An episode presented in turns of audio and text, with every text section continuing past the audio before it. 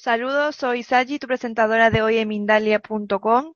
Te damos la bienvenida a las conferencias de Mindalia en directo, donde miles de personas como tú asisten gratuitamente a conferencias planetarias en directo que organiza MindaliaTelevisión.com. En MindaliaTelevisión.com puedes encontrar también más de 4.000 reportajes entrevistas y conferencias realizadas por Mindalia sobre temas relacionados con espiritualidad, conciencia, salud integrativa y conocimiento holístico, entre otros muchos. Además, cada día publicamos nuevos vídeos de estas temáticas. Para no perderos ninguno de estos vídeos, os invitamos a suscribiros al canal de YouTube a través del cual estáis viendo esta conferencia. Mindalia Televisión es un medio más de Mindalia.com, la red social de ayuda a través del pensamiento positivo, donde puedes ayudar o pedir ayuda de cualquier tipo. En este mismo momento, miles de personas de todo el mundo están ayudando a otras con sus pensamientos positivos en Mindalia.com. Mindalia es una ONG sin ánimo de lucro que tiene como uno de sus objetivos ayudar a difundir el conocimiento humano e impulsar la solidaridad planetaria por todos los medios. Saludar a todos los asistentes a la conferencia de hoy de muchos países, como por ejemplo de República Dominicana, Holanda, Portugal, España, México, Chile, eh, Italia, y entre otros. Recordaros a todos que desde este momento y a lo largo de toda la conferencia podéis hacer vuestras preguntas al ponente a través del, chat poniendo al principio la palabra pregunta en mayúsculas. Al final de su charla le haremos vuestras preguntas al conferenciante junto a las preguntas previas que muchos de vosotros habéis enviado al escribiros en la conferencia. No es necesario que esperes al final para hacer tu pregunta. También recordar a todos que es imprescindible que al hacer vuestras preguntas escribáis el país es el que estáis viendo esta interesante conferencia titulada El arte del cambio y la transformación por Ana García Treyes.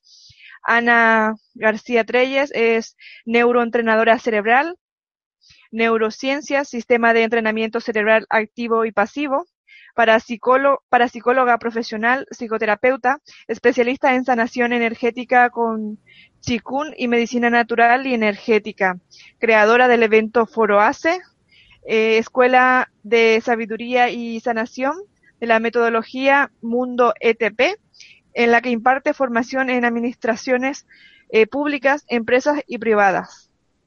Bien, ya le tenemos por aquí a, a Ana. Ana, bienvenida. A ver. A ver, Ana, ahora. A ver tu micro. Que no te escuchamos. A ver, un momento, ¿eh? Ahora, ahora. Sí, ya te escuchamos, Ana. Bienvenida, sí. adelante. Bueno, buenas, buenas noches a todos, o buenas tardes, o buenos días, en función de, del lugar donde os encontréis. Eh, muchísimas gracias por, por, asistir, por participar eh, en, este, en esta conferencia que quería dar también alguna técnica práctica, pero no sé, va, vamos a ver cómo vamos de tiempo, ¿no? Eh, lo importante también es que estéis interactivos, que en cualquier momento, con la colaboración de Sally, que me pueda pasar vuestras preguntas y vamos a ir eh, dando respuestas, ¿no?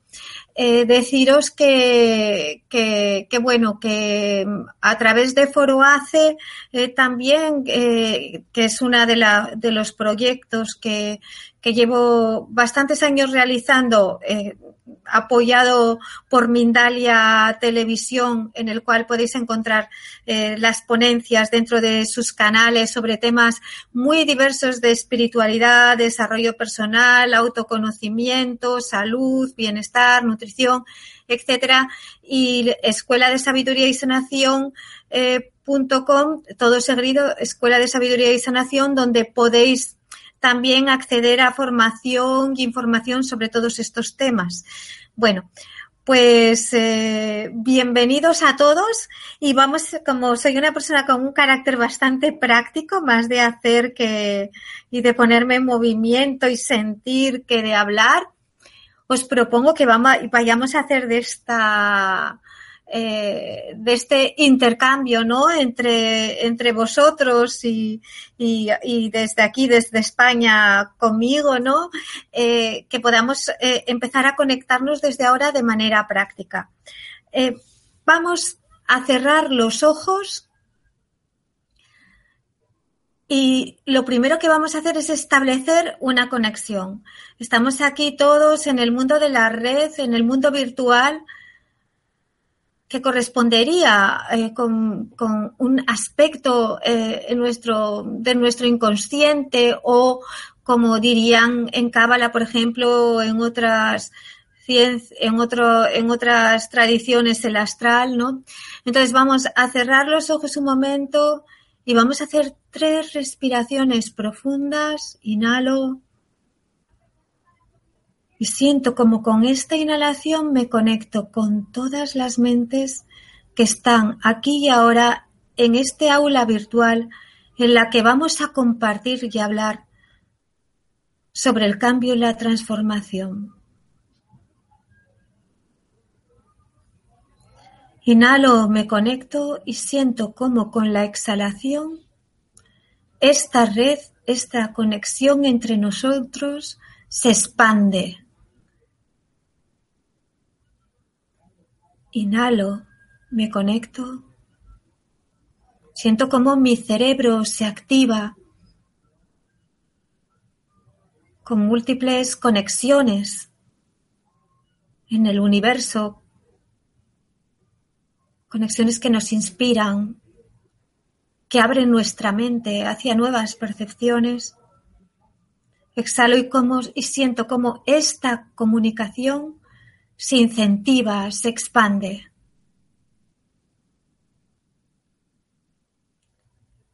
Ahora aquí sentado, sentada, percibo mi cuerpo desde el interior.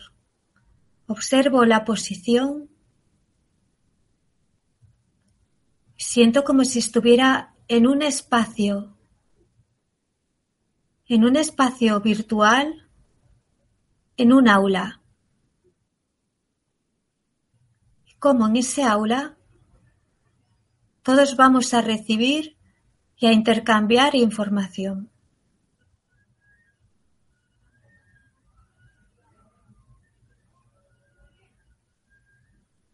Me relajo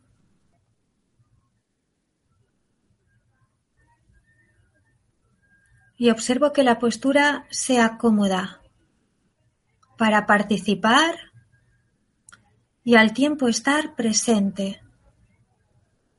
Una actitud relajada con una mente lúcida y abierta. Abierta también a la magia de la conexión. Esa conexión inalámbrica que hoy y ahora nos ofrece Mindalia Televisión a través de esta magnífica posibilidad de tomar todos contacto, de unirnos todos desde tan diferentes lugares,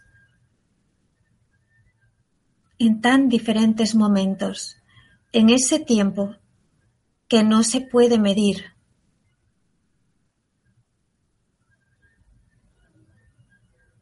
Ese tiempo que va más allá del tiempo lineal. Y, que coexiste con lo que llamamos tiempo lineal.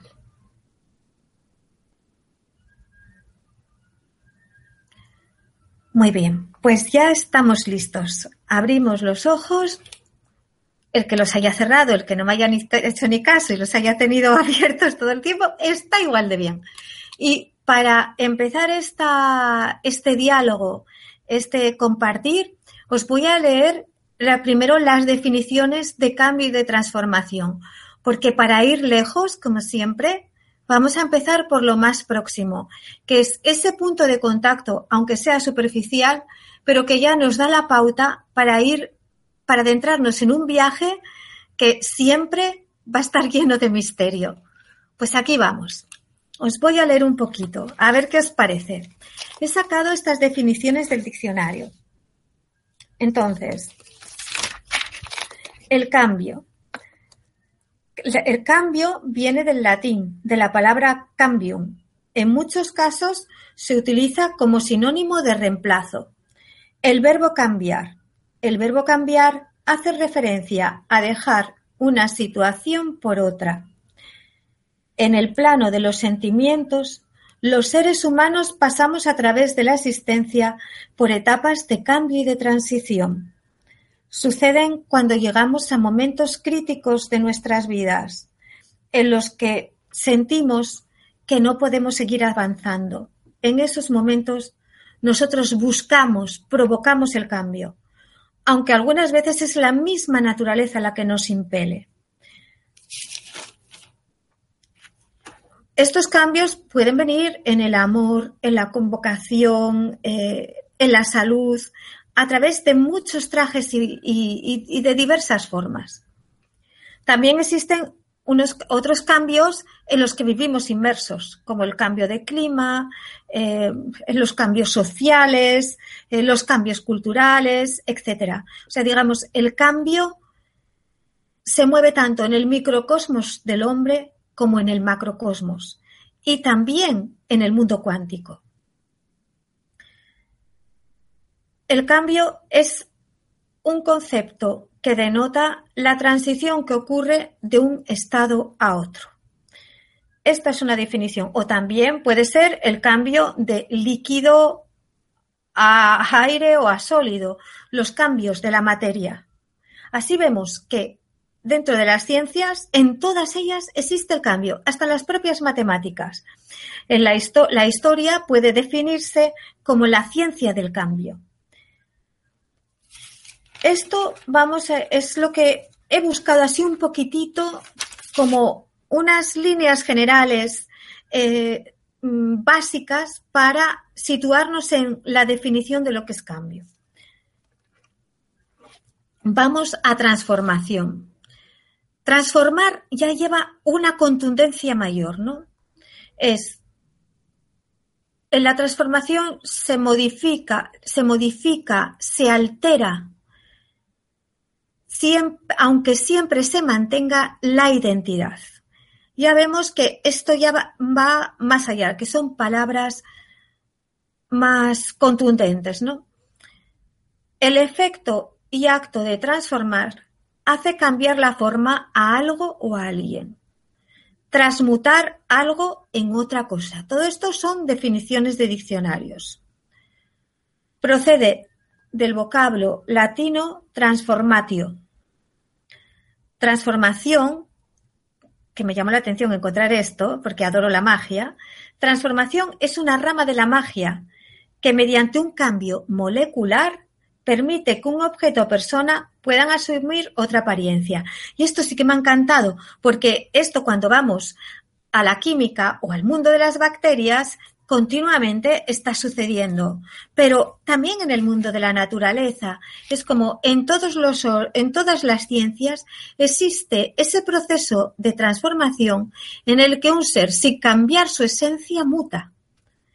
Transformación biológica es es cuando unas células se transforman en otras. ¿eh? Es como, eh, bueno, eh, por, un cambio químico, por un cambio, pues eso, de una, que, una bacteria se introduce, etc. transformación. Uno, puede ser el cambio de forma que sufre una cosa. Eso es una forma, una manera de transformación. Dos, un cambio de aspecto y de costumbres. Digamos, una, una transformación más a nivel de la personalidad. Tres, un cambio completo por el cual una cosa se convierte en otra, pero siempre con esta connotación de que la esencia se mantiene.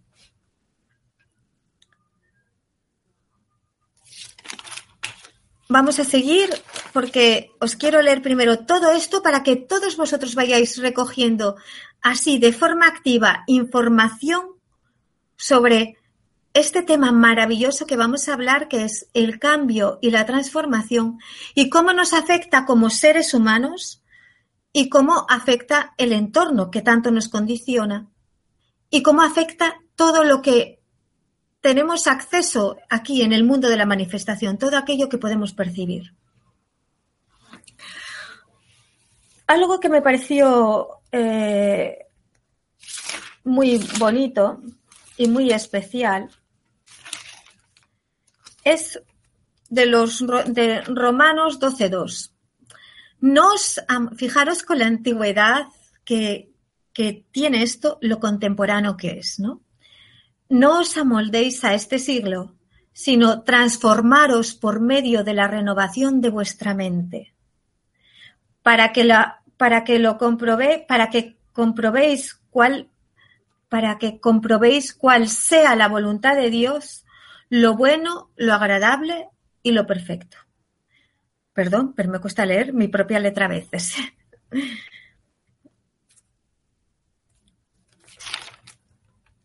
Entonces, estas son algunas de las notas que he ido tomando, ¿no?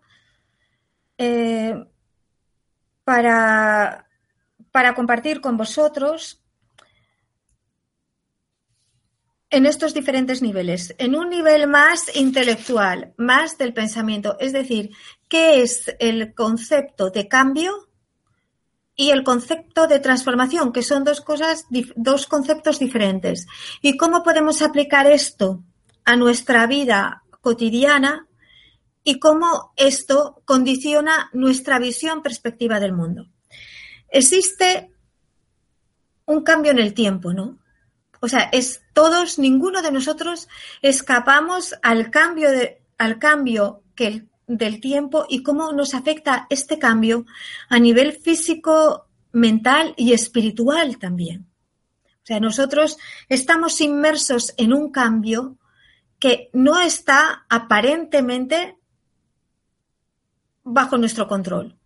O sea, nacemos, vivimos nuestra juventud, nuestra no me gusta hablar de madurez porque no somos como los hijos. pero como las frutas, aunque se, da mucho esta imagen, ¿no?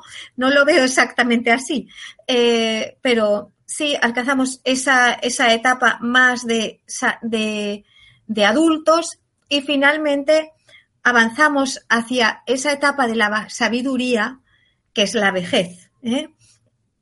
Porque en la vejez ya está ese puente que se establece hacia un mundo nuevo, hacia una vida nueva. Así que en la vejez estamos sufriendo esa transformación que nos conduce a un renacimiento. Entonces, estamos, este cambio, este cambio, si no morimos antes y lo completamos, es inevitable.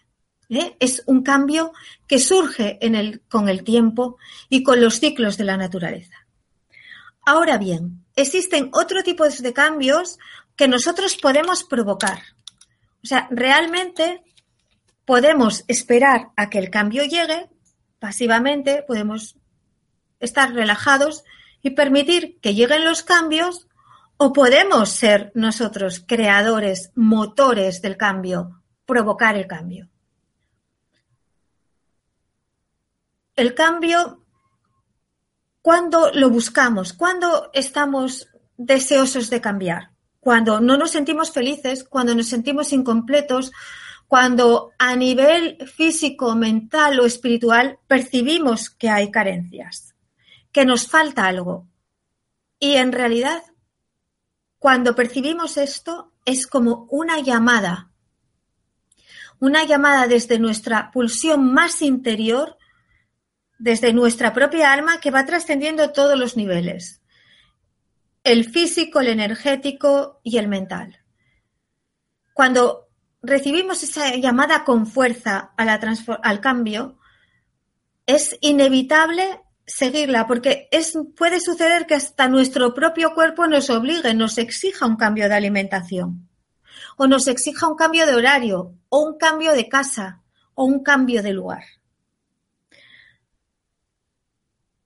El cambio que lo vivimos en todos los órdenes porque está, estamos no solamente con un cambio personal, sino vivimos compartiendo el cambio con otros. En nuestra familia lo vemos, en nuestros amigos, cómo cambian sus vidas, cómo va cambiando también sus actitudes, sus momentos, sus experiencias.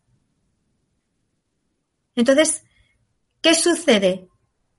¿Deseamos eh, provocar cambios? O deseamos seguir pasivamente el cambio. Porque si hay algo que es inevitable, es el vivir continuamente sumergidos en un mundo cambiante y en nuestros propios cambios.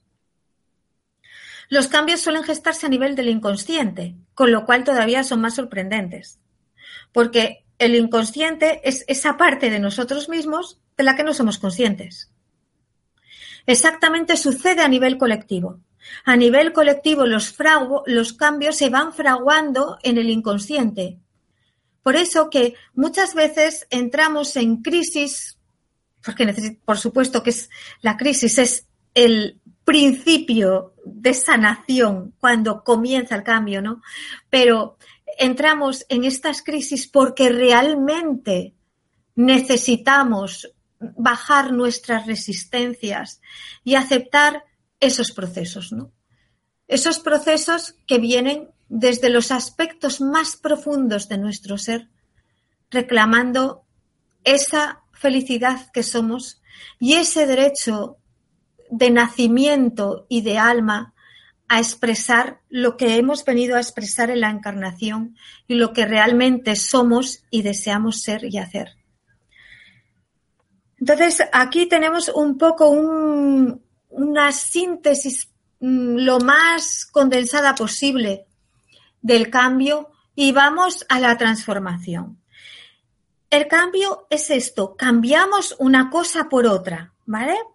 Es, me cambio de, esta, de una casa en Sevilla y me cambio a vivir a Madrid. O en Madrid me cambio de este barrio a este otro barrio. Es decir, hago un cambio de una casa a otra. El cambio siempre implica un movimiento más, eh, podríamos decir, externo, entre comillas. Pero la transformación va mucho más allá. La transformación realmente es una modificación. En, griego, la palabra que se, utilizaba para, que se utiliza para transformación es metamorfosis. Fijaros qué poderoso, ¿no? Y es que todos tenemos acceso a esa metamorfosis. Entonces, ¿cuál sería el sentido más interno de la metamorfosis en el ser humano o en la sociedad? ¿Cuál es la metamorfosis o transformación que todo ser humano o que toda sociedad está pidiendo a, gritos o clamando? Porque cuando vemos un mundo que convulsiona, como en el que vivimos, ¿no? En el que está sumergido en el cambio continuamente, que cambios económicos, cambios sociales, que si ahora, eh, pues en los más jóvenes podemos ver, pues antes había que estudiar esta ingeniería, porque era lo que más futuro tenía en España. Ahora, la mayoría, muchos ingenieros han tenido que irse de España, Alemania y otros muchos países porque no hay trabajo. Hoy, de repente, se dice, no, es que las carreras con futuro son todas las carreras tecnológicas. Y mañana, como se ha dicho eso, están todas hasta arriba y hay muchísima competitividad. De todas formas, el cambio va en que todas estas profesiones que antes es, pues eso, fulanito nacía en su pueblo y su ambición era trabajar allí y morir allí. Ahora, muy lejos de todo eso. Todo ha cambiado. Todo ha cambiado y las personas, pues dentro de su propio país, se trasladan de unas ciudades a otras o incluso muchos ya, muchos jóvenes de unos países a otros. Y ya no hay ese sentido de nacer, crecer y morir cristalizado en un trabajo, en una profesión. Hay otro sentido de cambio. Quiere decir que en ese sentido ha habido una transformación. Y así estamos viviendo en, en estos momentos transformaciones increíbles, porque cuando pensábamos que biología y ciencia podrían, esto que, eso que, que nuestra biología y la ciencia podrían fusionarse, pues ahora mismo está sucediendo con la, con la singularidad y otras muchas ciencias, ¿no? O sea, ahora mismo vivimos un momento en el que la vida o las tendencias de hace 70 años poco tienen que ver con lo que vivimos en esta sociedad occidentalizada o como la queramos llamar, avanzada.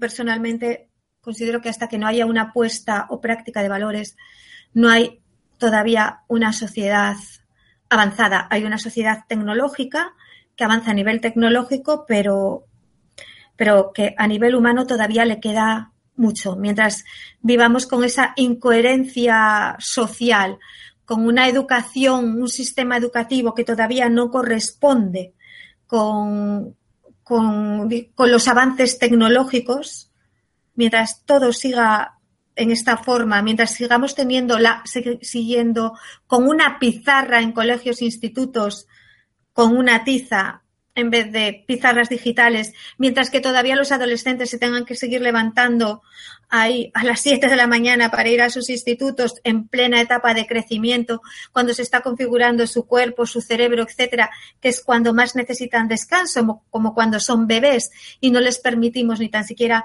esa recuperación física que tanto necesitan. Mientras que todavía vivamos con estas incoherencias en lo más básico, en lo sanitario, en, la educación, en la cultura, etcétera, pues pienso que sí, tecnológicamente y en la ciencia estamos despegando, pero que a nivel humano, como sociedad, todavía no estamos avanzados.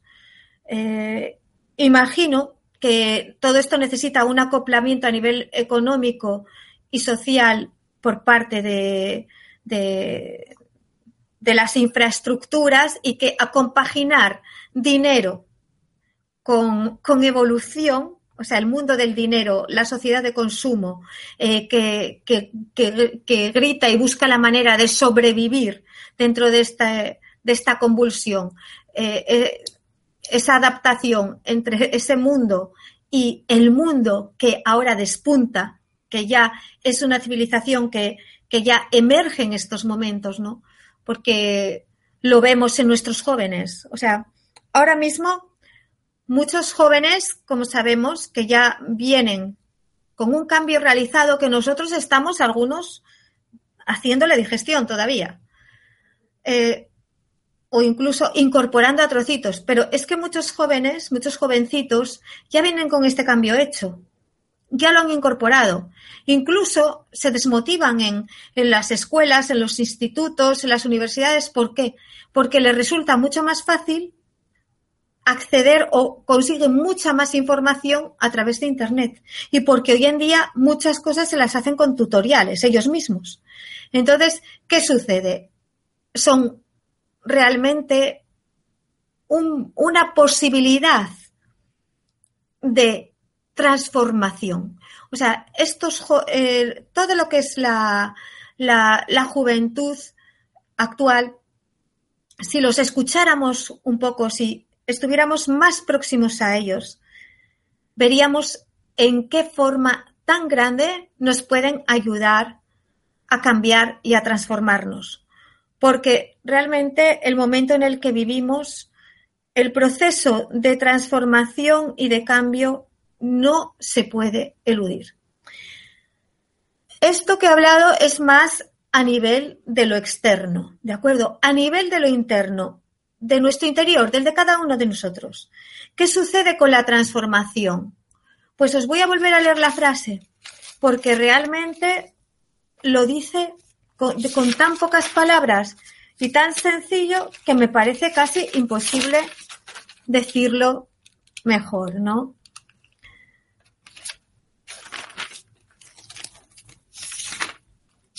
Perdonar, aquí está. Romanos 12.2, por el que quiera, por el que quiera comprobarlo. Las cartas a los romanos. No os amoldéis a este siglo. Fijaros la temporalidad, ¿eh? sino transformaros por medio de la renovación de vuestra mente, para que comprobéis cuál sea la voluntad de Dios, sea cual sea la voluntad del orden divino, lo bueno, lo agradable y lo perfecto. Y así es, porque ¿cuál es la transformación del hombre? La transformación en el ser humano viene por, primero por un cambio.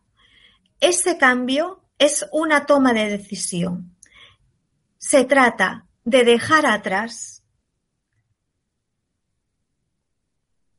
el dominio o obediencia a los procesos a del, del, cerebro o el ego, como lo queramos llamar. ¿eh? Eso según las creencias de cada uno. Nosotros normalmente vivimos identificados con el ego o con los pensamientos, que, emociones, etcétera, que, que surgen de forma casi automatizada desde nuestro cerebro. Ya sabemos que hay una parte de pensamiento creativo, un proceso de razón, etcétera, pero existe también pensamiento automático y emociones automatizadas que normalmente tendemos a ir detrás de ellas. Este, esto, este mecanismo es un aprendizaje del cerebro. Es nosotros nos hemos identificado, hemos aprendido esta conducta. ¿De acuerdo? A creernos todo lo que se nos pasa por la cabeza. Entonces, el primer paso está en aprender a distinguir qué es lo que eres tú aquí y ahora y qué es lo que es eso aprendido que se repite en forma de patrones. Todos estos patrones pueden venir también con una parte como una herencia. Todo esto aprendido lo podemos cambiar. Otra parte, y que es importante porque es como un 80%, viene del entorno. Otra parte de la cultura social. ¿eh? Entonces, tenemos ahí un bagaje importante que no hemos elegido, que viene de todo ese proceso de aprendizaje automático que hace el cerebro como órgano. Como órgano es su función aprender y como órgano guarda toda esa información y nosotros tendemos a identificarnos con ella. ¿Por qué? Porque hemos aprendido a hacerlo. cuando vamos a, a una escuela, ¿qué haces? Aprender a memorizar. Y todo lo que aprendes es tuyo, ¿verdad? Lo haces tuyo, te identificas con ello bien identificado. Y es así todo el sistema educativo. Entonces, una de las cosas que tenemos que aprender de nuevo es a desidentificarnos, a utilizar el cerebro, ego, etcétera, como tú lo quieras llamar, como un instrumento, como una herramienta del ser. Una herramienta muy útil, porque si no, lo he dicho y lo digo en muchas conferencias, tendríamos que aprender a conducir a diario, aprender a vestirnos, etcétera. Digamos que nuestro cerebro es nuestro inagotable ordenador, el ordenador perfecto. Nosotros tenemos todas las memorias del universo en nuestro interior. Imaginaros qué potencia. ¿eh? El ordenador cuántico va a ser una imitación de nosotros mismos, pero aún así, aún así, no va a poder llegar a lo que nosotros somos como seres, a esas capacidades increíbles, magníficas de nuestro cerebro. Para acceder a todo esto tenemos que hacer ese cambio, dejar de identificarnos con el cerebro, con el órgano, para pasar a ser y aprender a utilizar, a vivir y disfrutar de el milagro del cuerpo humano en el que estamos encarnados. Entonces, este es un cambio. Esto, si se extiende a lo social, es un cambio social. Es una nueva perspectiva. Pero es que si vamos más allá, si vamos a la espiritualidad, a decir, renuncio a ser, a vivir desde el robot, desde el ego, desde el cerebro, desde esa identificación para pasar a vivir, ser con conciencia del alma y relacionarme con los demás como el alma que está aquí y ahora encarnada en este cuerpo.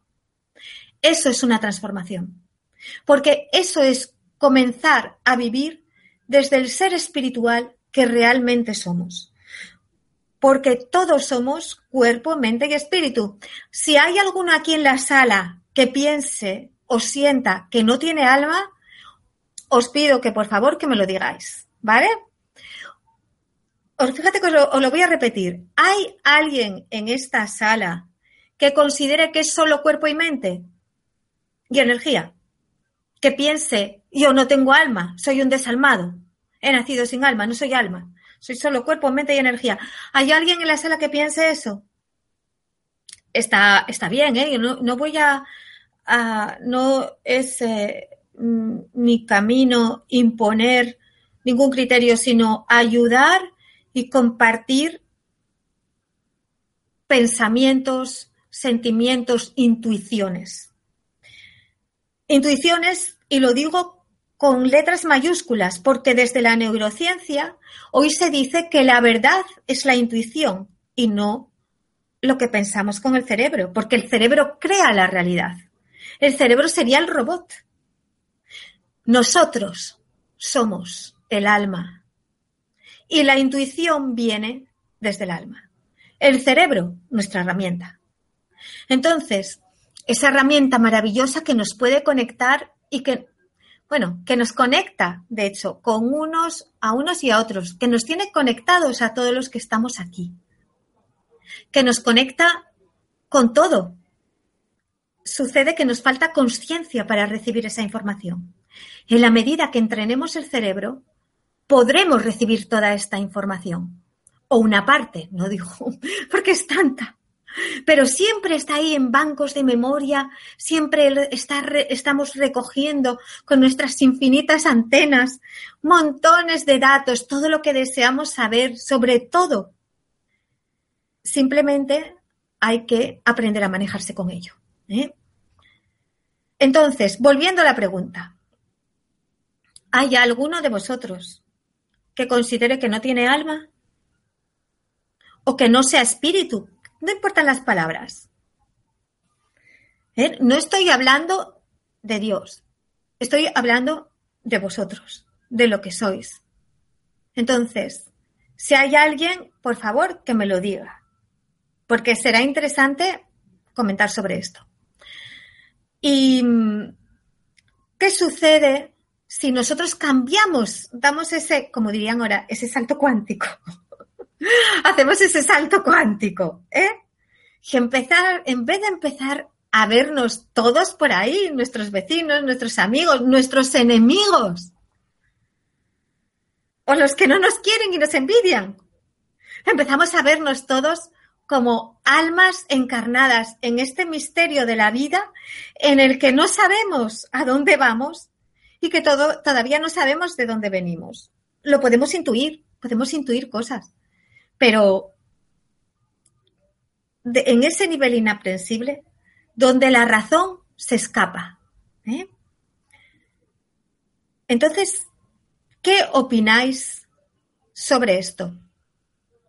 El vivir desde la presencia de alma, el poner esto en práctica cuando estás trabajando. ¿Qué es lo que está aprendiendo tu alma con este trabajo que estás haciendo ahora?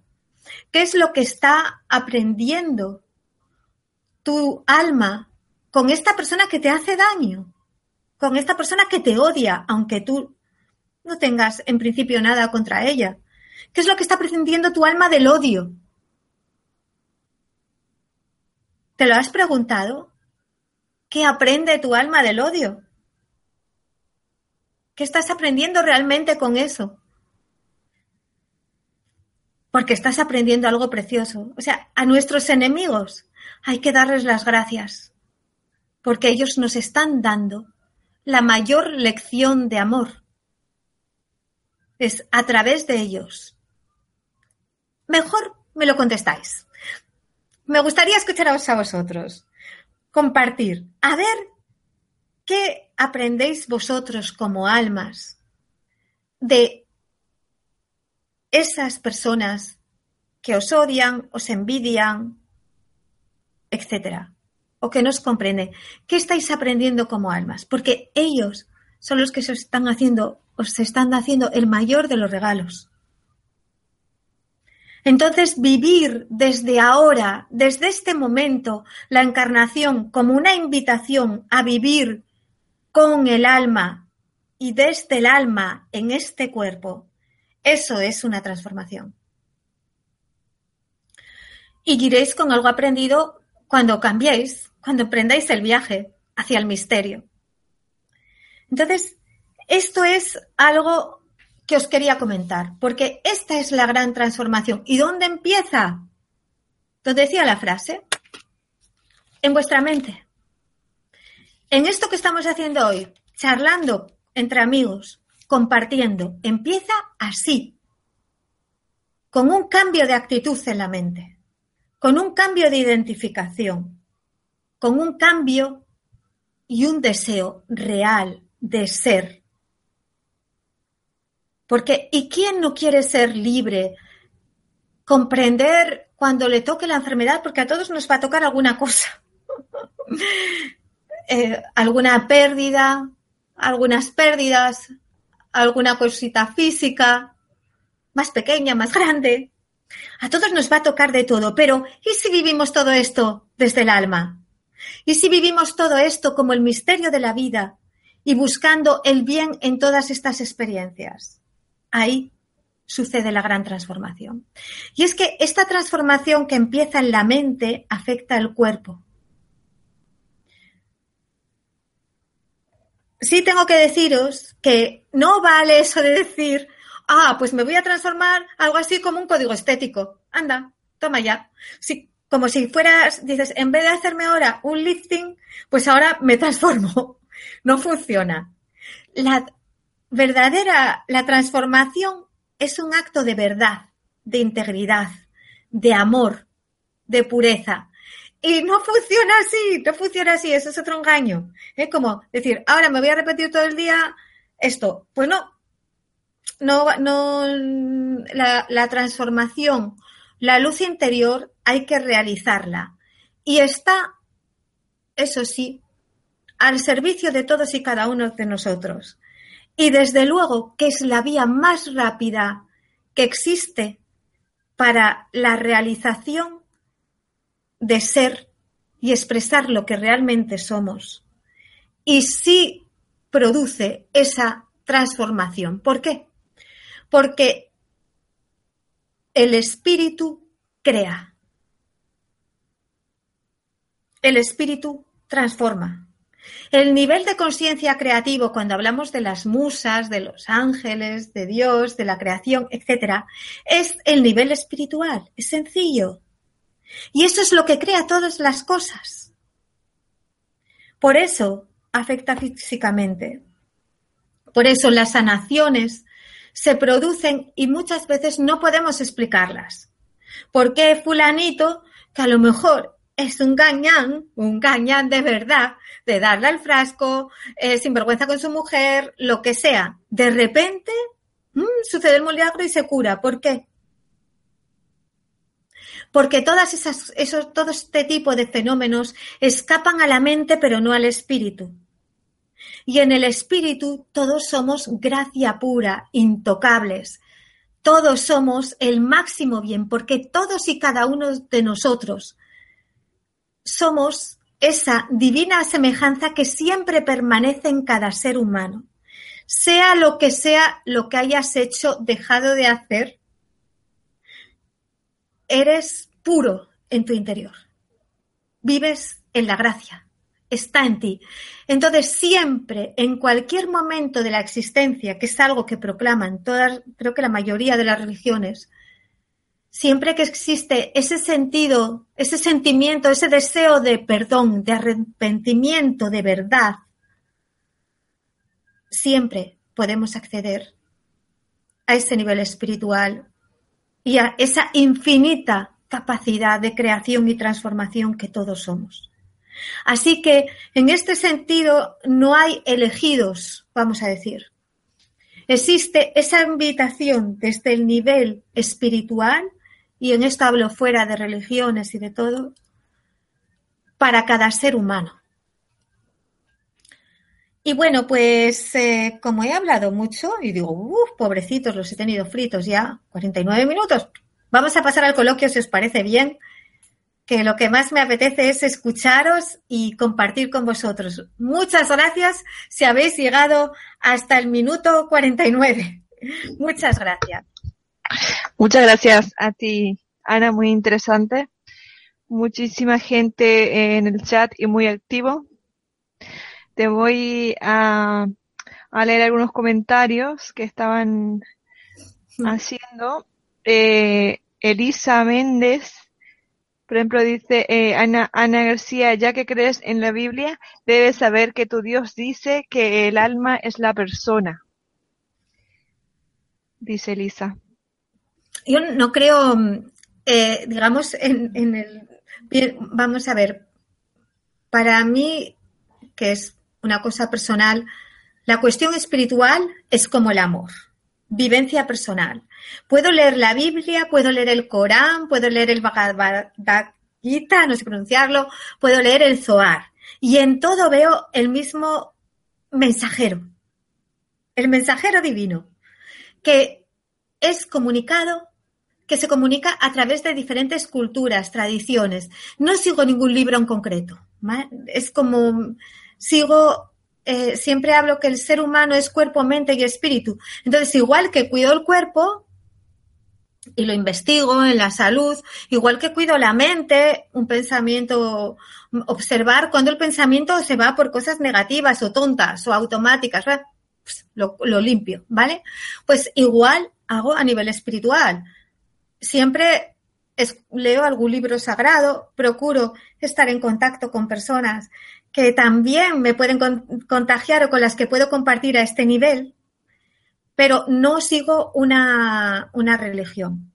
Y en cuanto a que el alma eh, sea la persona, pues claro, la persona es cuerpo, mente y espíritu. Me parece correcto. No, no, si se concibe como eso, o sea, ¿qué es la persona? Un ser integrado, ¿no? Cuerpo, mente y espíritu. O la persona es solo el cuerpo. Depende de lo que tú entiendas por persona, pero creo que es correcto. Si se entiende la persona, me parece precioso. Mira, ahora cada vez que diga persona me voy a acordar de ti, Elisa. Voy a decir, oye, estoy diciendo un alma. Qué bien, me gusta. Gracias, Elisa. Bien, Leslie dice, eh, a ver si que lo encuentre porque se me ha perdido entre tanto mensaje. A ver. Aquí lo tengo.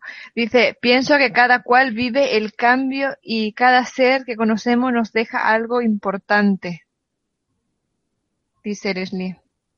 Completamente de acuerdo, Leslie. Es como si profundizáramos en lo que cada ser nos deja como un regalo, sea lo que sea. Cambia, podríamos cambiar el mundo, porque cambiaría nuestra percepción de la relación con los demás. Si pudiéramos hacer eso, unos con otros, así como sumando energía. No, no construiríamos otra clase de sociedad, ¿no? Y de convivencia entre nosotros. Me apunto, Leslie. completamente de acuerdo. Chiqui dice, ¿perdón? Que gracias, muy, Vale, vale. Chiqui dice, es que cada ser que llega a tu vida llega porque tiene una misión a corto, mediano o largo plazo. Así es, Chiqui es el nombre. Chiqui, Chiqui Rivera.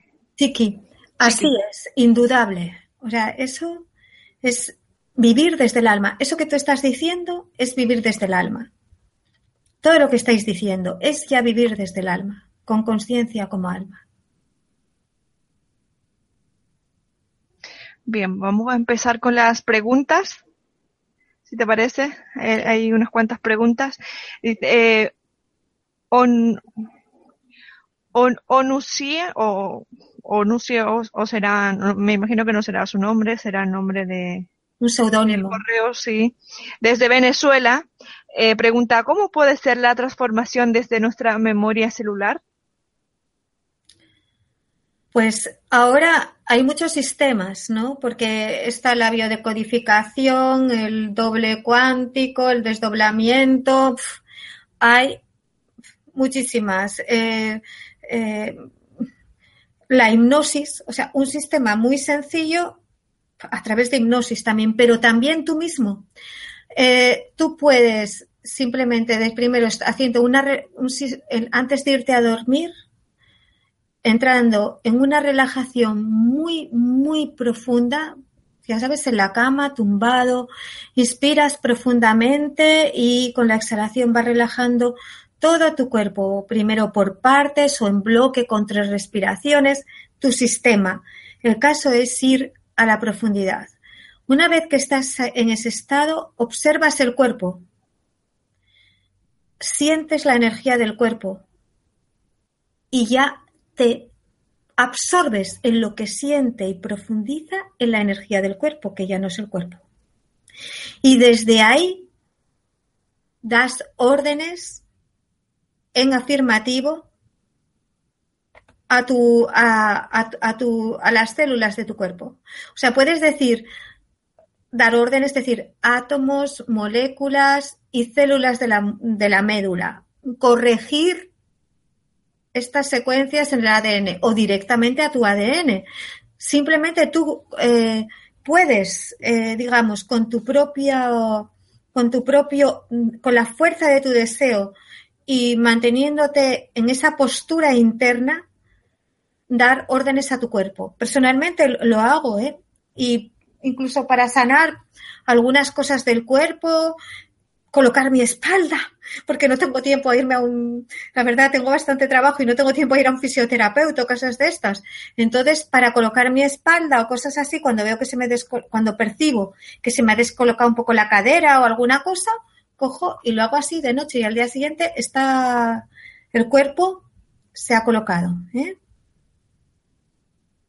No sé si te sirve la, la pregunta, pero que hay muchos sistemas de desprogramación puedes poner también en Google eh, desprogramación del ADN, vas a encontrar muchísima información. Bien, seguimos. Walter desde, desde Córdoba pregunta, eh, hola, necesito saber cómo salir de las deudas.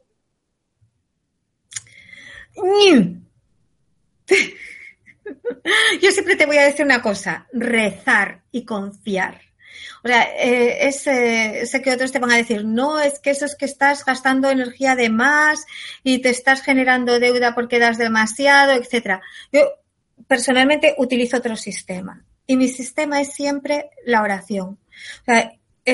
Y decir, basta ya. Es decir, tú siempre puedes reconocerte a ti mismo que ya has aprendido bastante de la experiencia de tener deudas y que te abres al milagro de la abundancia de la vida y le pides a Dios que por favor te bendiga con esa abundancia porque ya has sufrido bastante con esto y que ya no quieres aprender más de eso, que ya has aprendido suficiente. O sea, dile a tus guías, a, a los seres de luz que te acompañan, que ya has aprendido de esto. Intenta tú también ver qué es lo que has aprendido de eso. O sea, honestamente, mira en ti mismo y, en ese sufrimiento que te ha aportado o que te aporta, en la ansiedad que te genera, ¿qué es lo que está sucediendo en tu interior? ¿Qué es lo que se pone en movimiento? Porque a lo mejor estás buscando eso. Entonces, si dejas de buscar eso, porque a veces es curioso, nosotros alimentamos emociones en negativo o situaciones porque estamos nutriendo o algo, creemos que necesitamos ese algo para ponernos en movimiento o actuar o, o vivir algo. Entonces, analiza eso y después reza con tus palabras.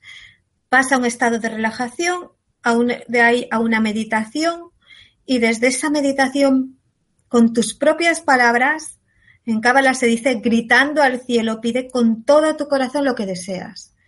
Y hazlo todos los días. Y cuando te levantes y cuando te acuestes, que vamos, que, que le suenen las orejas como un llamado a todos los que andan por ahí para que te ayuden, ¿vale? Eso, es lo que eh, tú ya sabes, la magia. La magia para mí es la aplicación práctica del principio místico, es una ciencia. No la asocio a la superstición. Para eso tiene rituales que de alguna manera lo que hacen es sanar en tu inconsciente, como la psicomagia de Jodorowsky, ese aspecto, esa pauta de comportamiento que te está llevando a repetir ese patrón, ¿vale? Busca también, eh, por ejemplo, psicomagia o me localizas en privado y bueno, ya está. Y suerte. Bien, seguimos Rocco desde España. Eh, dice, tengo agorafobia. ¿De qué forma puedo afrontar esta, este trastorno o cómo puedo salir de la agorafobia? Lo más rápido, hipnosis regresiva en tu caso. o sea, mm, si quieres salir rápido, hipnosis regresiva. Con alguien bueno, ¿eh? alguien, eh, si quieres información me puedes escribir en privado. Porque estás estando en España, eh, tiene que ser alguien muy, muy bueno, pero eso lo resuelves rápidamente con un buen hipnólogo. Clara desde Perú pregunta, ¿transformaciones es el despertar de la conciencia y cómo darnos cuenta de que hemos despertado?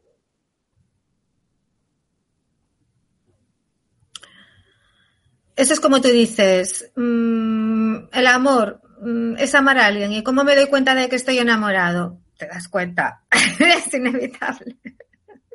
es algo inevitable.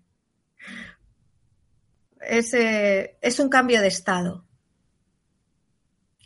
Pero de todas formas, quien hace una pregunta así ya lo vive. ¿A que sí? Un beso muy grande y gracias por la pregunta. Fernandita desde Argentina dice, hola, hice muchos cambios, yoga, meditación, alimentación, pero estoy transitando alopecia universal hace ya siete años y tengo ganas de dejar todo esto de mis grandes cambios. ¿Qué puedo hacer? No he entendido muy bien si me la, pregunta, ¿me la puedes volver a leer, Sally? No, no la he comprendido. Vale. Eh, Fernandita desde Argentina dice, hice muchos cambios, yoga, meditación, alimentación, pero estoy transitando alopecia universal. Hace ya alopecia. No sé qué es eso. Yo tampoco. es que alopecia es cuando a alguien se le cae el pelo. Entonces, no, no, no, no sé lo que es. Bueno, a ver si nos escribe, nos escribe otra vez. Si, si, me lo aclaras un poco, Fernandita, perdóname, pero es que no sé lo que es. Yo comprendo un poco que dices, estoy harta de hacer cosas. Que dices, este cambio, cambio esto, cambio lo otro y tal. Pero, ¿y el proceso de transformación? Me siento feliz, imagino, eh, eh, a dónde llego, eh, qué realizo, mm, no sé, imagino que va un poco por ahí, ¿no?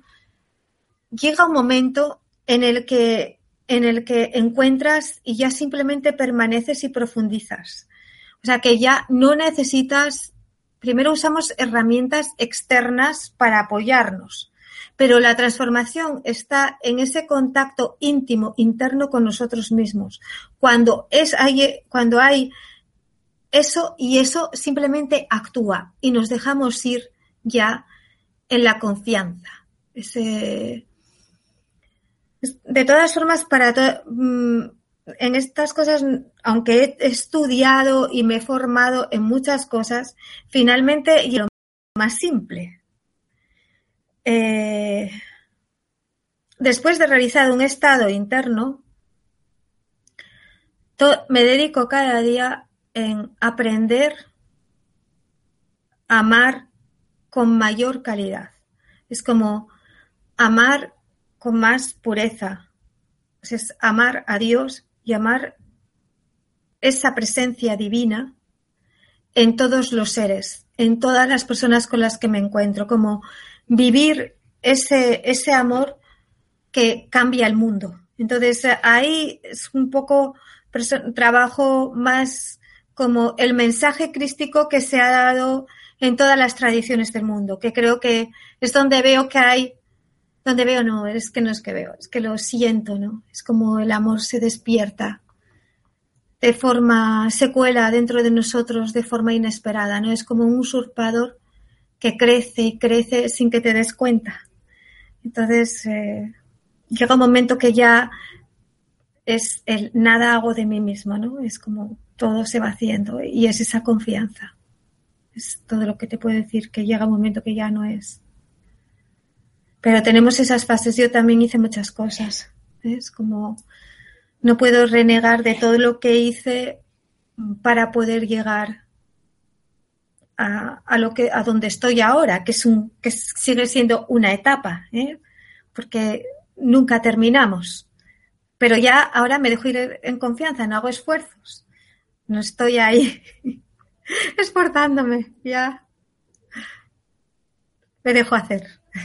Bien, aquí nos ha vuelto a, escribir Fernandita y dice, tengo alopecia universal, sin vellos en todo el cuerpo y estoy, pero en esta sociedad es más estético, eh, más en una mujer, dice. ¡Qué suerte! Perdón, Fernandita, ¿eh? ¿eh? Que digo que qué suerte, porque ¿cuántos desearían tener alopecia universal? Porque el pelo te pones una, como las egipcias antiguas y las diosas, te pones cada día una peluca bonita. Y lo, y lo demás, qué bonito, un cuerpo sin que están todas las mujeres ahí haciéndose la, la láser y todo esto. Uf, pobres, qué, qué, qué faena. Y algunas unas quemaduras y unas cosas hombre, comprendo que creo que tienes que aceptar tu belleza tal y como eres, que, Dios mío, que es singular y que especial, como dar gracias al cielo por ser tan diferente como una diosa. Qué bonita. Enhorabuena. No, no te puedo decir porque si es eso como una alopecia universal que no, que es algo que viene, no sé si por una enfermedad, por una o por un proceso psicosomático o de nacimiento genético. No sé cómo te ha venido, pero sea como sea que te haya venido, da gracias por tu belleza y por la, porque seguro que tienes una piel magnífica. O sea, es que enhorabuena. Solamente te puedo decir eso, como por tu, porque eres especial, diferente. Porque vienes eso como con un seguito de arriba diciendo, mira, esta chica, qué diferente es, qué bonita. Eso es todo lo que te puedo decir. Me gustaría conocerte. Bien, seguimos. Adrián desde España pregunta, ¿qué opinas de la meditación? ¿La has practicado? ¿Cuándo empezaste a notar cambios? La meditación, la verdad, es como, pienso que la meditación es algo natural en, en, todos los seres, ¿no? Que los animales están siempre cuando se reposan y están alerta, están meditando. Y es así que ellos regeneran su cuerpo, descansan, regeneran su energía. De hecho, cuando un gatito o un animalito está enfermo, pues lo primero que hace es se va a un sitio, se esconde y ahí entra en un estado de suspensión de, de, de la energía de la madre divina o como lo quieras llamar, ¿no? Y nosotros hemos perdido esas cosas por la sociedad de consumo, pero antes también lo hacíamos. Entonces, la práctica de la meditación, cuando a veces me duele decirlo así, porque mm, la meditación es un estado natural en el ser humano que tenemos que recordar, que recuperar.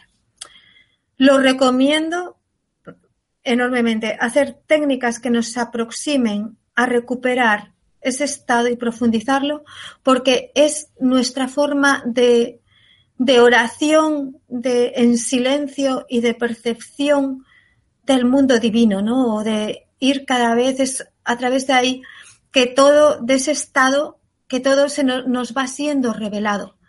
Entonces, es, yo lo he practicado con sistema.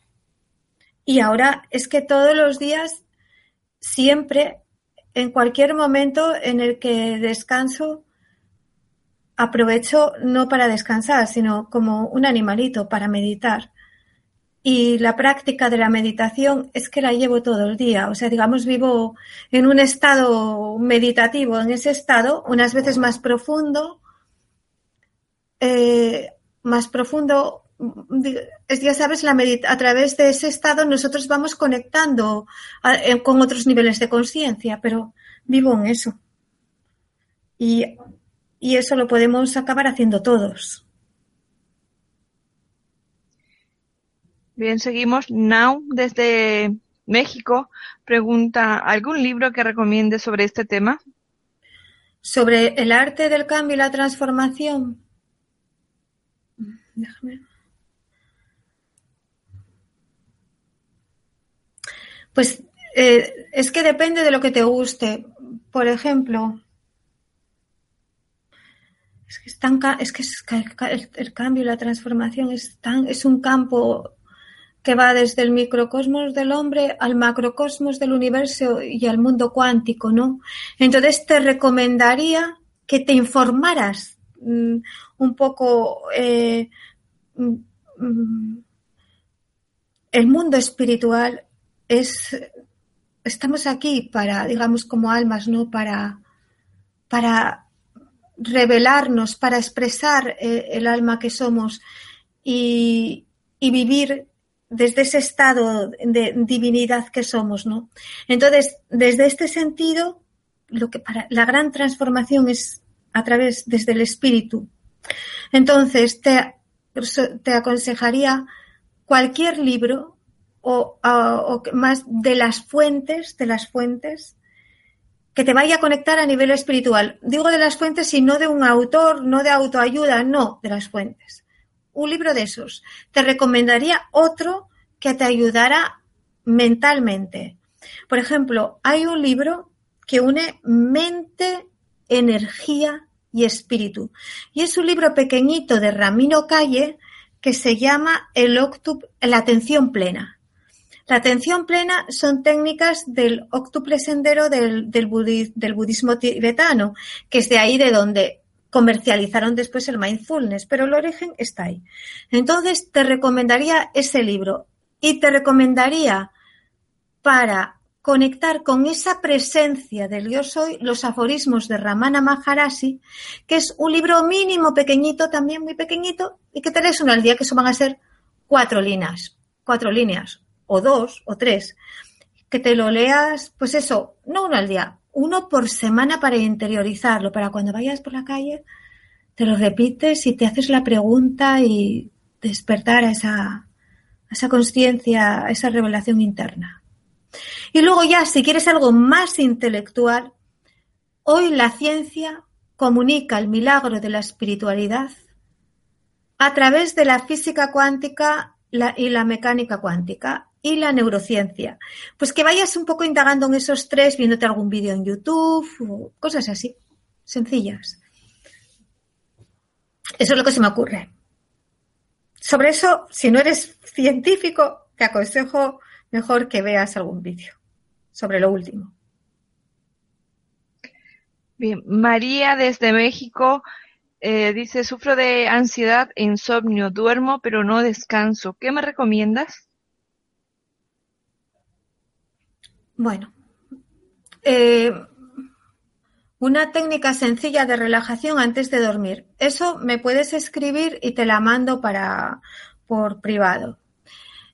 Eso uno. Otro, eh, simplemente biomúsica, de bioinformación estudi o de, o de otra, o música especializada de relajación que vaya con, con ¿cómo se llama? Ay, Dios mío, estos sonidos con Ay, ahora no me acuerdo del nombre.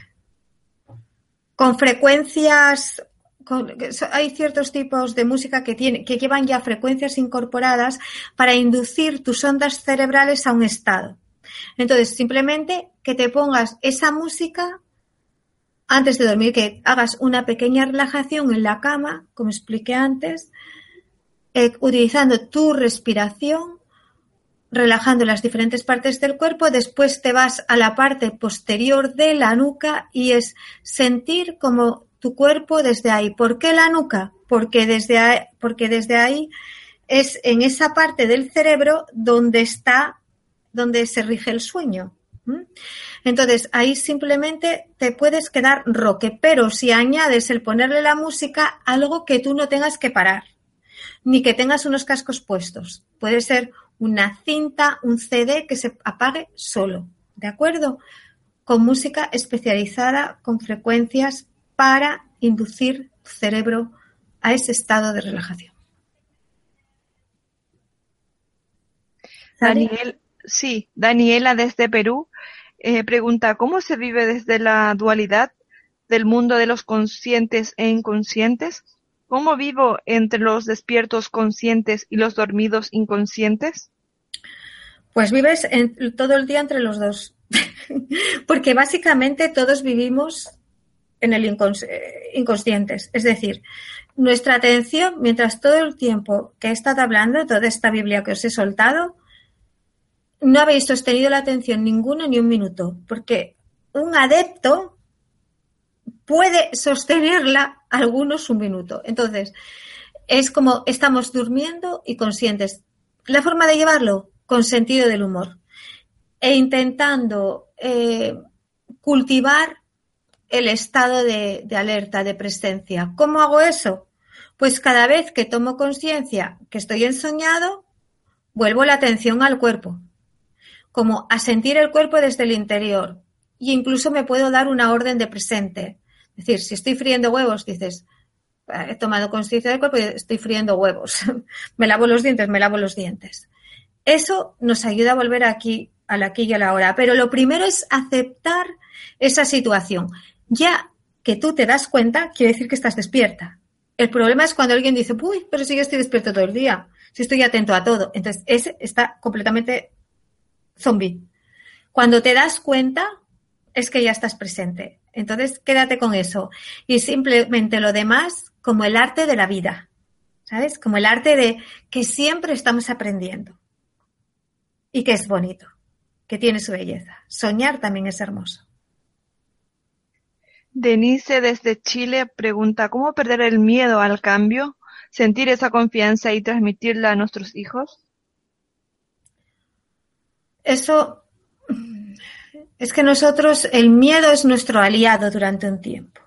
Mientras tenemos Hace poco vi la película esta, La vida de Pi o algo así. Os la recomiendo porque habla sobre el miedo. O sea, es gracias al miedo que Pi, que el, miedo está representado como, el, como un tigre, se mantiene con fuerza para llegar a su realización, a su isla, ¿no? En un naufragio. Entonces, el miedo es nuestro aliado, es el motor del despertar. El miedo a los cambios es nosotros tenemos ese instinto de supervivencia. ¿Cómo se, ¿Cómo se vence el miedo? Desde el amor, desde la confianza. Es cuando aprendemos a amarnos a nosotros mismos, amar la vida, amar a Dios y a, las, y a, todos los seres. Cuando aprendemos esa práctica del amor incondicional, nos instalamos en la confianza. ¿Por qué? Porque consideramos que cualquier cambio viene desde el amor, que todo lo creado tiene que ver con el amor, con la bondad, que no hay nada que permanezca fuera de esto. Y que simplemente todo lo que vemos fuera de este sentido del bien es ignorancia, es que no conocemos todavía ese, ese amor, ¿no? Entonces lo que hacemos es ponernos a buscarlo, es aceptar que tenemos miedo y aprender a vivir desde el amor y la confianza. ¿Hay alguna técnica que te pueda ayudar? Te digo lo mismo, para no extenderme, me lo me, me enviáis un correo, me escribís o lo que sea. Bien, Cristian desde Chile pregunta, ¿qué hay de realidad en ser racional y en el irracional de carácter espiritual? Otra vez, porque, a ver, Cristian, que me ha soltado un embolado, ¿eh? A ver, hazme la pregunta otra vez, que no la he entendido muy bien. A ver. Bien. Eh, ¿Cómo perder el miedo? No, perdón. Eh, ¿Qué hay de realidad en ser racional y en el irracional de carácter espiritual? La pregunta está un Desde lo espiritual no hay ni lo racional ni lo irracional. Porque lo irracional y lo racional se mueven en la mente dual. Desde lo espiritual eso no existe. Desde lo espiritual es la revelación y siempre en esa revelación es todo es una unidad, ¿no? Es como racional y irracional. Eh, todo eso son invenciones de nuestra mente, de nuestro cerebro, básicamente. como de todo lo que vamos aprendiendo, de tal, necesitamos codificar, ordenar, hacer mapas. Eh, ¿Me explico? en lo espiritual no hay mapas. Entonces, cuando tú estás meditando o, cuando accedes a esos niveles de comunión, de amor, de unidad, ves que todas esas cosas son como juegos de niños. Es pura inocencia, que no tiene importancia. es lo que te puedo decir sobre esto. María Nieto desde Bogotá, Colombia, dice, eh, tengo claro que tengo alma, pero conozco gente que no cree ni en su alma. ¿Puedes ampliar el concepto? El alma, eh, pues mira, como, como dijo aquí, como una, está, no, me acuerdo si era Elisa, no, Elisa no, la que vino después de Elisa, no me acuerdo del nombre. Es la persona, ¿cierto? Es una definición perfecta. Es todo. Es cuerpo, mente y espíritu, porque está, es nosotros como alma venimos a encargar un cuerpo. Es, el alma sería lo que, es que hablar del alma es empezar a teorizar sobre algo sagrado. Yo creo que si una persona cree que no tiene alma, mm, no se puede hacer nada. Es ella la que tiene que, que, buscar. Es decir, va a llegar un momento en que esa persona, en que esa persona se sienta insatisfecha con lo que recibe de sí misma. Es decir, siendo solamente un ego o un cerebro o lo como quiera llamarlo y como un cuerpo que se van a comer los gusanos, por ejemplo, o, que va a ser incinerado según, según elección personal, ¿no? Va a sentir, esto es muy pobre. Y si se lo pregunta a sí misma con profundidad, va a decir, es que no puede ser. De manera intuitiva, va a contactar con su propio ser es decir, desde la negación también podemos contactar con nuestro propio ser interno. Ir dándote cuenta de todo lo que no eres.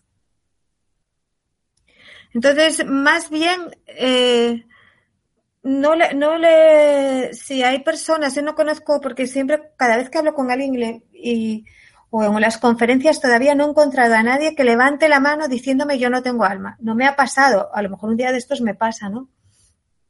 o yo no tengo alma, yo no soy un espíritu.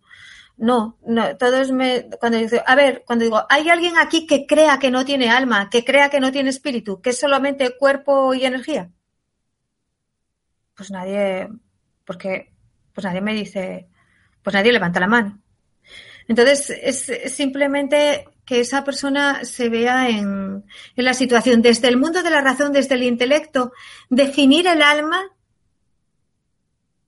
es mm, hay definiciones y, te podría dar unas cuantas, pero es que me parece que es como mancharlo un poco, ¿no? Como, como quitarte la, vivencia, el descubrimiento. Y ah, tienen que indagarlo, que busquen, hagan búsquedas, que es el alma o que se centren en, en, el término, que busquen la etimología eh, y que indaguen. Ese es el consejo, ¿no? para que les sirva de algo, porque el que yo diga algo de qué va, no va a servir en eso.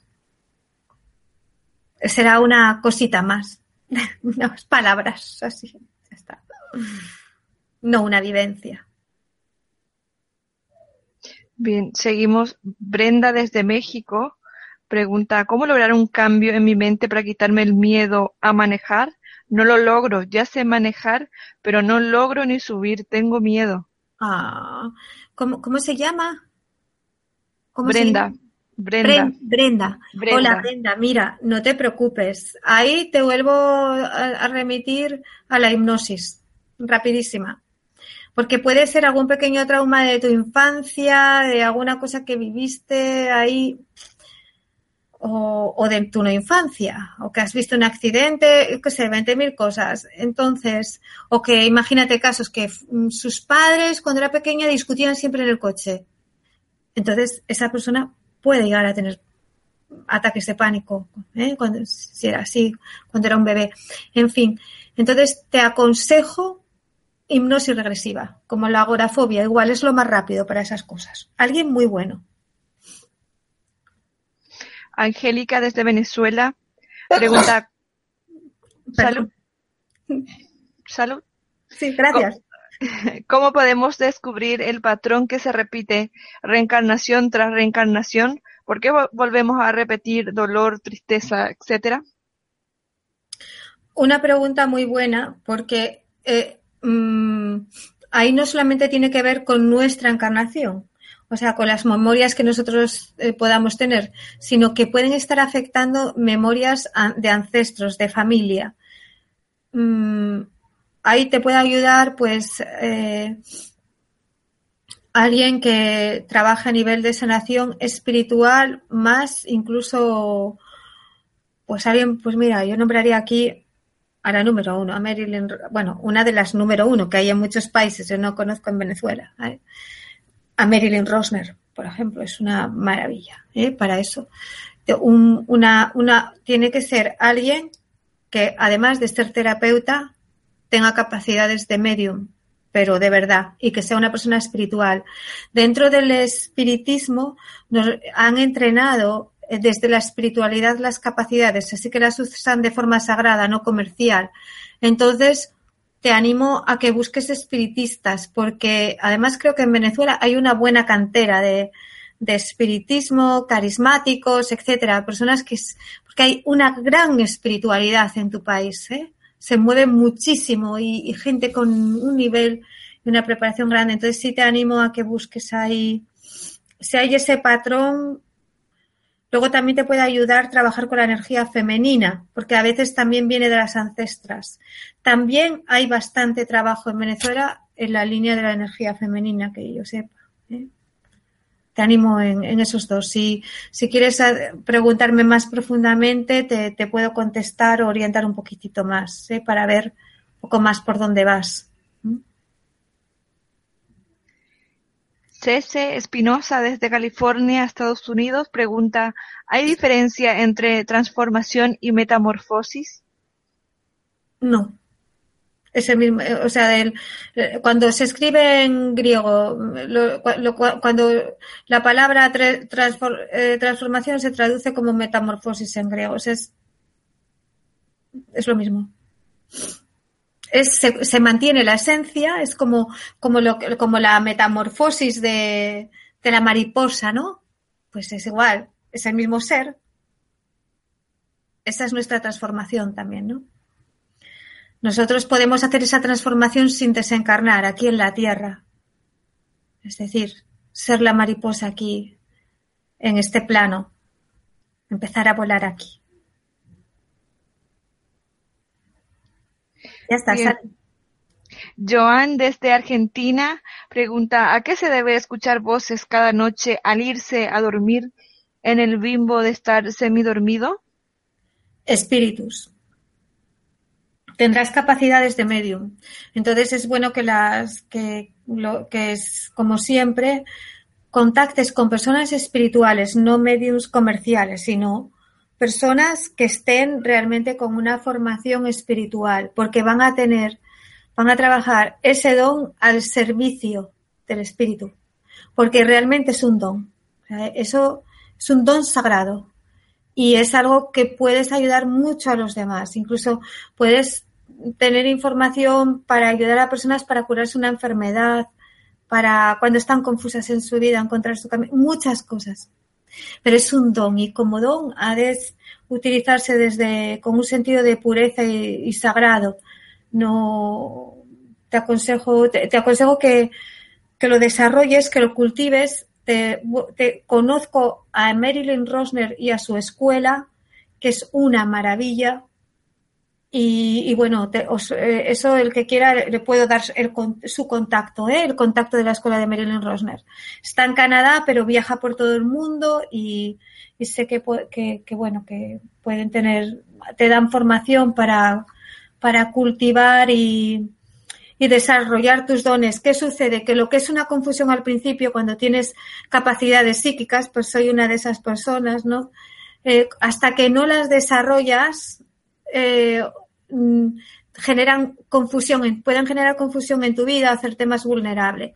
La meditación es una herramienta maravillosa para trabajar todo esto también, porque la meditación siempre te centra en el espíritu, en, en, el ser espiritual que eres, ¿no? Y siempre pues te ayuda a no identificarte, es decir, cuando tú ves espíritus, los escuchas, los sientes, hay muchas formas.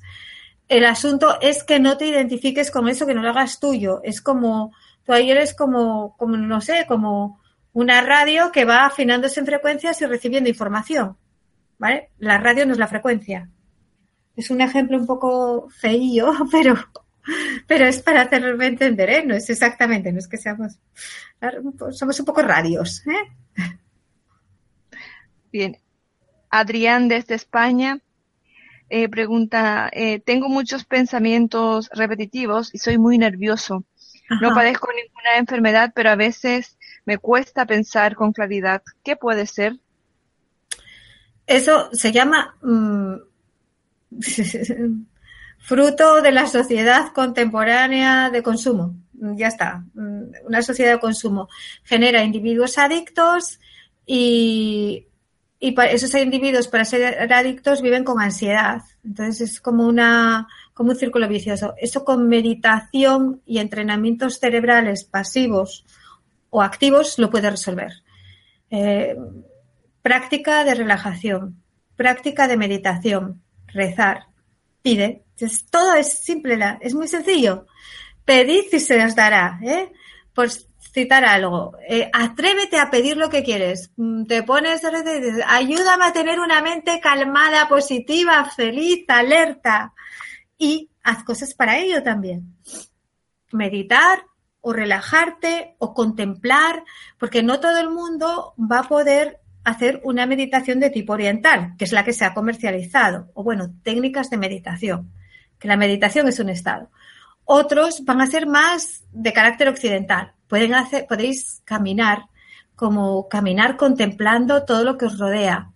O prueba si quieres parar el pensamiento. Mira qué simple. Te sientas en una postura cómoda y dices, ahora voy a escuchar todos los sonidos durante un minuto o dos minutos Voy a escuchar todos los sonidos sin juzgarlos, sin reaccionar, como si fueran una sinfonía. A ver qué de cosas eres capaz de escuchar en este instante.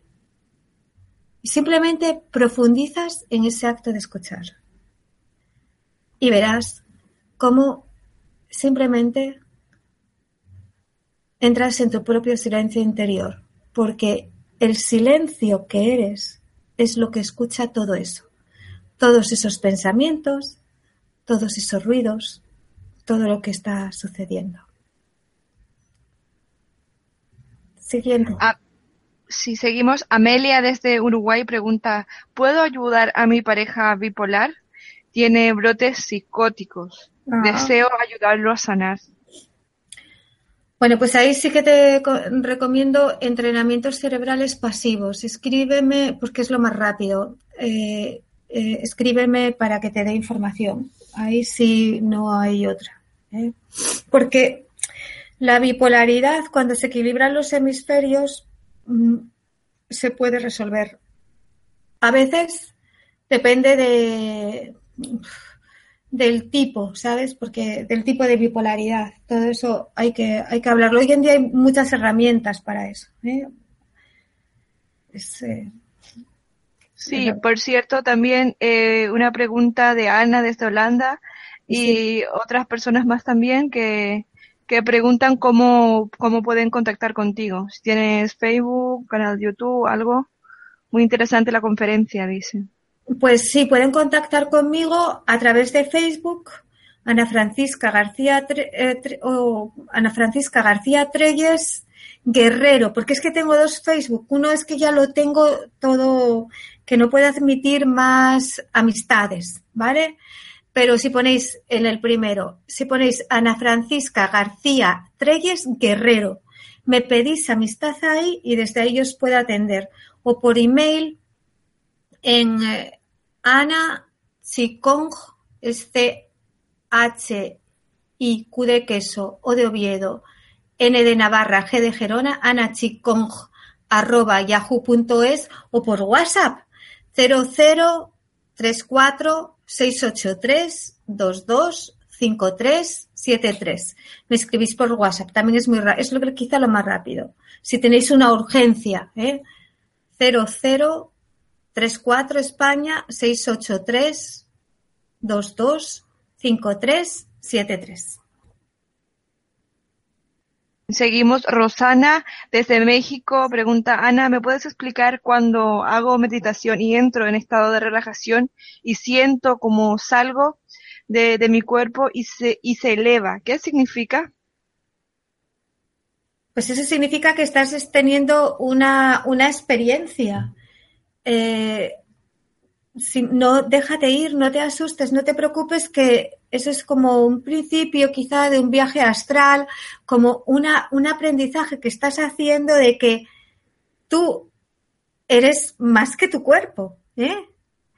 Eso mm, pide ayuda a tus guías espirituales, como antes de meditar, eh, mm, pide ayuda a tus guías espirituales para que a través de esa experiencia te sea revelado todo aquello que tu alma necesita aprender y que ahora está buscando.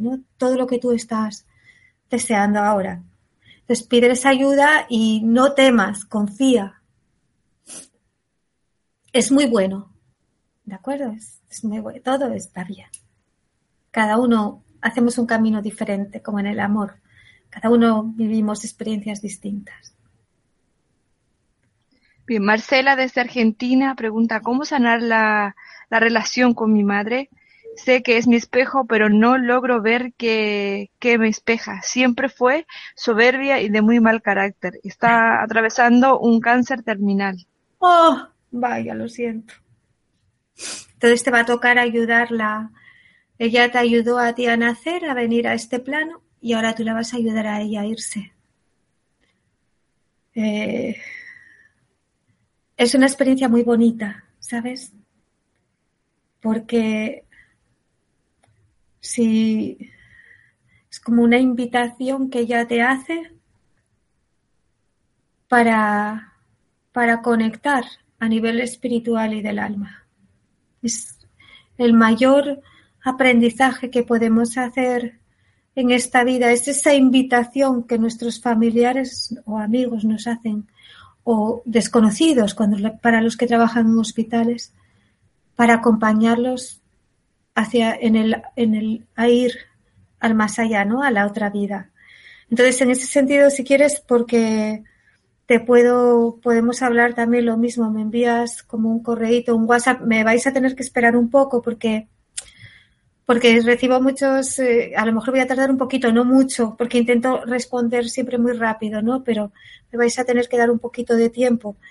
Y sobre cómo vivir ese espejo que es tu, tu madre, ¿vale? A veces, o sea, nosotros, nuestros padres, a veces nos enseñan, vienen, o sea, nosotros como alma, esto es, cada uno lo puede vivir a su manera. Personalmente sí lo siento así. Siento que tengo unos padres magníficos y que gracias a ellos he aprendido y soy todo lo que soy ahora. Es y no fueron tampoco unos padres fáciles, ¿sabes? Pero es como me conmueve hablar de ellos cuando pienso el gran bien que me han hecho, porque gracias a ellos soy quien soy ahora y he dado los pasos del camino, en el camino de mi destino de, en este destino de misión de alma, de poder realmente cumplir la misión en la encarnación, que es lo que siento que estoy haciendo, ¿no? El cumplir esa misión de alma que todos tenemos.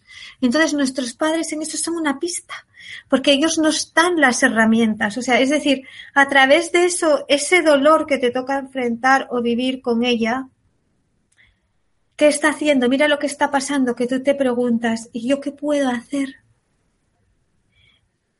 Que te das cuenta que en esa misma pregunta ya tienes la respuesta, que ya estás sacando lo mejor de ti misma, que ya es tu anhelo de bien, de ir más allá de todas esas emociones, que ya se está moviendo esa energía en ti para desde ahora curar y avanzar y espiritualizar toda esa experiencia. Entonces, eh, mira desde el alma y, y bueno, eh, eh, estoy a tu entera disposición para lo que te pueda ayudar en esta situación de darte como alguna herramienta para, para ayudar a tu mamá a volar. ¿De acuerdo? y nada, aprovecha cada momento, vive cada momento con ella desde el amor, ¿no? Sabiendo que te estás despidiendo, que, que se va de viaje, ¿eh? y os encontraréis en otra manera y en otro momento. Y normalmente ella luego volverá también para cuando a ti te toque irte, también volverá, ¿no? Para ayudarte. Es la verdad, la vida es una, el misterio de la existencia de las almas es una cadena de amor siempre. Cuando más profundizas, más amor te encuentras ¿eh?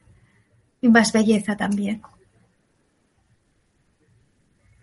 Bien, seguimos. Elisa desde República Dominicana, eh, que me había saltado anteriormente su pregunta y me ha llamado la atención y le pido disculpas, no me he dado cuenta. Eh, pregunta Ana, ¿y los que somos ateos, cómo pediremos ayuda si no creemos en, en dioses, ángeles y seres imaginarios? Ah, conozco muchos ateos, no te preocupes. El ateo es una forma de creer, porque tú crees en ti mismo, ¿no? Sí, o sea, un ateo dice, no creo en nada, pero está vivo. O sea, es decir, tú te levantas, asumes responsabilidades, eh, eres buena persona, seguramente, porque los ateos suelen ser muy buenas personas, muy responsables. tienes un sentido de bien interior, ¿de acuerdo? De bondad, de... Seguro que te has enamorado, ¿eh? que eso, tampoco lo puedes tocar ni racionalizar. O el pensamiento, eso que lo que tú tanto crees, ¿dónde está el pensamiento? ¿Puedes decirme dónde está? ¿Eh? Es el, pensamiento eh, que crea las cosas, ese pensamiento que crea las cosas, es intangible, no es tocable, es imperceptible. ¿eh? Entonces, bueno, en la vida está llena de misterio. si tú no crees en nada, sé que creerás en ti mismo o en, o en las personas a las que amas, ¿no? Pídele al misterio, pídele al aire, a la nada, pero pide y deja que todo se manifieste. Atrévete a gritar desde el corazón tus deseos, tus anhelos profundos. No es importante ser ateo o creyente, es importante ser, experimentar en profundidad lo que somos y descubrirlo. Leslie eh, dice, gracias Ana por esta casualidad de comunicarnos por este medio. Un gran abrazo y cariños desde Perú. Ah, gracias a ti, Leslie. Gracias a todos. A todos porque nos hemos conectado todos. Aquí estamos eh, de esta forma así virtual, pero aquí estamos todos conectados y compartiendo. Gracias por estas preguntas maravillosas. Gracias a todos. Bien, y vamos por la última pregunta de, de Irma desde México que pregunta, ¿cómo podemos ayudarnos para borrar nuestro karma? Ayudarnos para borrar nuestro karma. Vamos a ver, el karma son las tendencias. Es como, el karma sería como si tú tiras la pelota contra una pared. No rebota en línea recta. O sea, va a rebotar, pero no sabemos cómo. ¿De acuerdo? Entonces, digamos que tú tienes como muchas tendencias al mismo tiempo. Cuando venimos en la encarnación, venimos con un montón de tendencias de estas pelotas rebotadas, pero venimos también con una hoja en blanco para crear. Entonces, hay un momento eh, cuando transformamos, cuando trascendemos, el karma se cura. ¿Por qué? Porque vamos más allá de las tendencias. De todas formas, si queremos ponernos a hacer técnicas, para, podemos empezar con, yo no iría muy lejos, iría lo más próximo a nuestras memorias de nuestros traumas, de, de, de las cosas que sabemos que no hemos hecho bien o de las cosas que nos han hecho otros, que tal que nos han dolido. ¿Qué sucede? Esto es pura ciencia. El cerebro no distingue lo verdadero de lo falso, ¿vale? Y ahí están todas nuestras memorias, ahí. también las ancestrales, está todo ahí, en, este, en esta cosita, en la materia gris y en nuestro sistema nervioso, ¿de acuerdo? En nuestra médula, todo. Entonces, ¿cómo podemos eh, modificar algunas de estas cosas? Pues es muy sencillo. Imagínate que tú vas al cine. Tú vas al cine, ves una película y fíjate, ves Bambi en mi época. Todos los niños lloraban con Bambi, los niños, los padres, los abuelos, todo el mundo. Y era un dibujo animado. O cuando salía el malo de la película, todos querían matarlo. Mátalo, deseando que se muera. ¿Y eres tú una asesina? No. Es decir, es tu cerebro. Tu cerebro vive todo como una realidad. O sea, es que el cerebro crea la realidad, uno. El cerebro crea la realidad. Dos, la realidad que tú experimentas. Eso no quiere decir que sea la verdadera. El cerebro la crea. Dos, no distingue lo verdadero de lo falso. Entonces le podemos, podemos hacer un juego, crea una película. Te vas a esa situación, a ese momento que, te desees transformar y trazas una geometría, la que tú quieras. ¿eh? Una, la, la que tú quieras. Puede ser un pentagrama, puedes trazar una flor blanca que lo explota, lo que tú quieras. Entonces, explotas eso que has vivido y en ese momento lo cambias por otra situación, sintiendo emociones, sintiéndolo en tu cuerpo, como sintiéndolo con todas tus células. Y esa es una forma de cambiar, ¿vale? De cambiar tendencias. Tendencias de, de esta encarnación, ¿eh? no de eh, no hablo de vidas, de vidas anteriores, pero realmente las vidas anteriores nosotros hemos encarnado aquí para cambiar. Es decir, todo tu presente está lleno de situaciones de otra manera que van a evocar esas cosas que viviste en vidas anteriores. Entonces, simplemente cambiando tu reacción a eso, estás cambiando tu karma. Tus o tus tendencias, como quieras llamarlo. y luego, oración, y trascendencia, ¡pum! Limpia todo. ¿Vale? El amor, la bendición sobre cada suceso, sobre cada hecho, proponerte responder a cada encuentro desde el amor y diciendo, esta, esta persona es una, que me encuentro es un alma sagrada, como yo en la encarnación haciendo una experiencia del amor, de la evolución, con el mismo sentido, y bendiciendo sea lo que sea lo que recibas de ella, intenta que tu reacción, aunque el otro te haga daño, no sea la de hacer daño. ¿Sabes? Intenta controlar eso, porque así transformas las tendencias. Más. Ya. La pregunta, muy buena, ¿eh? me, me ha encantado la pregunta. Sí, bueno, agradecemos a a Ana García esta información que ha compartido con nosotros y a todos vuestra importante participación. Son miles de personas las que hemos tenido hoy eh, Mindalia en directo desde muchos países, como por ejemplo Portugal, España, Colombia, República Dominicana, Holanda, Francia, Puerto Rico, Uruguay, México, Chile, Venezuela, eh, Suiza, Alemania, Perú y más.